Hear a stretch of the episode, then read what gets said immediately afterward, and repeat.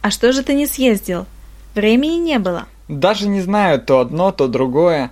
Насколько я знаю, чтобы поехать на Украину не нужен заграничный паспорт. Вот это да. Значит, оправдываешь себя тем, что в любое время съездить сможешь. Наверное, ты права, но в целом я должен сказать, что люблю отдыхать на море, купаться и загорать. А я за активный отдых.